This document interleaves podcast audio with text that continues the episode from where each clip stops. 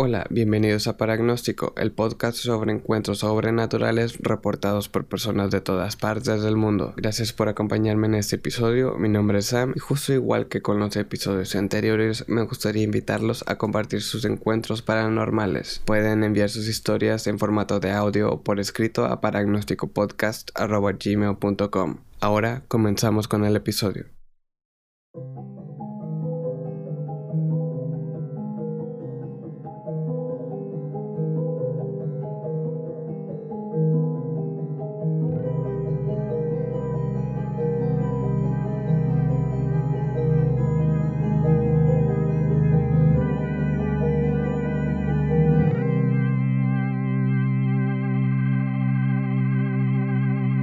El tema de hoy gira alrededor de un evento extraño que increíblemente parece no ser un suceso aislado y a decir verdad eso lo vuelve un poco inquietante. Hoy tengo para ustedes algunas historias de personas que han presenciado cómo todo a su alrededor se vuelve total oscuridad. Dennis, un chico de preparatoria, comparte su historia diciendo que ese extraño incidente ocurrió durante su último año de secundaria. Como todo buen estudiante, Dennis se la pasaba en la biblioteca repasando para los exámenes, pero de vez en cuando salía con sus amigos a jugar al parque. El lugar que frecuentaban Dennis y sus amigos se encontraba no tan lejos de la escuela y contaba con columpios y domos escalables donde los chicos jugaban Rey de la Colina. Alrededor de las 5 de la tarde de un día con cielos despejados y sol brillante, los chicos se encontraban en aquel parque jugando Rey de la Colina. En el último juego, los chicos y Dennis se dispusieron a subir al mismo tiempo para contemplar la vista. Pasaron algunos minutos platicando, viendo cómo otros niños intentaban escalar el domo. Dennis y su mejor amigo recordaron que debían estar de vuelta en sus casas para antes de las 6 de la tarde, así que se despidieron de sus amigos, comenzaron a bajar el domo y de pronto todo era oscuridad. Dennis describe el evento como algo aterrador. Aquel sol brillante de esa tarde despejada parecía haberse esfumado. El sonido de los autos y los niños jugando no se escuchaba más. Era como estar en un vacío donde ni siquiera podía ver sus propias manos. Pero así como llegó, en un abrir y cerrar de ojos, todo volvió a la normalidad. Dennis, asustado, volteaba hacia todos lados, intentando encontrar una explicación, pero solo encontró a aquellos niños llorando y corriendo asustados, mientras que sus amigos en la cima del domo tenían tenieron una expresión de horror en sus rostros. Dennis finaliza la historia mencionando que todos sus amigos y los niños que estaban con ellos presenciaron la oscuridad total, pero hasta la fecha no han podido encontrar una explicación lógica de lo sucedido.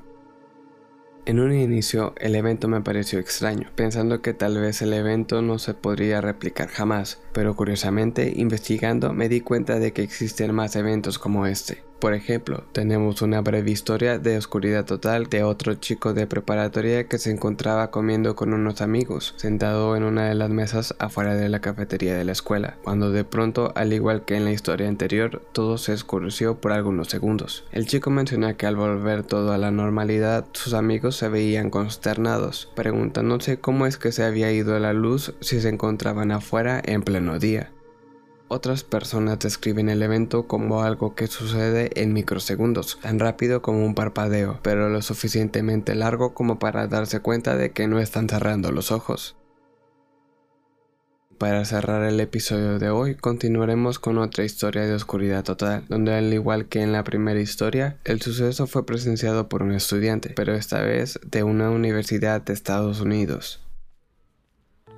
Alrededor de las 7 de la tarde de un día frío de otoño, el escritor de la historia caminaba hacia una parada de autobús después de haber salido de su última clase del día en la universidad. La persona menciona el venir pensando en qué es lo que haría al llegar a casa, mientras contemplaba el paisaje de luces de la ciudad ya que la parada de autobús quedaba justo en la cima de una colina. El chico comenzó a cruzar la calle para llegar a la parada, cuando sin aviso la oscuridad llegó. Todas las luces de la ciudad se esfumaron, la luna no brillaba más en el cielo y los gritos de las dos mujeres que iban frente a él se apoderó del ambiente. El chico, confundido, decidió que la mejor acción para tomar sería intentar caminar hacia donde recordaba la parada de autobús se ubicaba, caminando despacio esperando no ser atropellado. Según la descripción del escritor, el evento tuvo una duración de 10 segundos, y para cuando la luz regresó, las dos mujeres que gritaban se encontraban a la mitad de la calle abrazándose por el miedo, mientras que varios automovilistas detuvieron sus autos y salieron de ellos, con una mirada de horror en sus rostros. Como se puede apreciar, este tipo de eventos suele infundir terror y confusión en las personas que lo presencian. Y ahora, si se habla de teorías, puedo formular dos tipos. La primera, y una de las populares con respecto a ese tema, es la que habla de nuestra realidad como una simulación, donde se dice que eventos como estos son fallos en la simulación, como en un videojuego, donde un código mal escrito puede generar infinidad de errores conocidos en programación como bugs, los cuales distorsionan ciertos parámetros del programa y crean estos repentinos. La segunda teoría se basa un poco en las creencias escatológicas que hablan sobre el fin de los tiempos. Es aquí donde se presentan profecías como la de los tres días de oscuridad. Aunque no puedo decir con certeza cuál es la verdad detrás de este fenómeno, se puede afirmar que esto es un suceso muy interesante y extraño. Desafortunadamente, eso es todo lo que tengo hoy para ustedes, pero como siempre me gustaría saber qué piensan al respecto. ¿Les ha ocurrido algo similar? Recuerden que pueden visitar la página de Facebook donde pueden compartir sus experiencias en los comentarios, así como también ver publicaciones de cosas relacionadas con todo lo paranormal. Gracias por acompañarme, nos vemos en el siguiente episodio.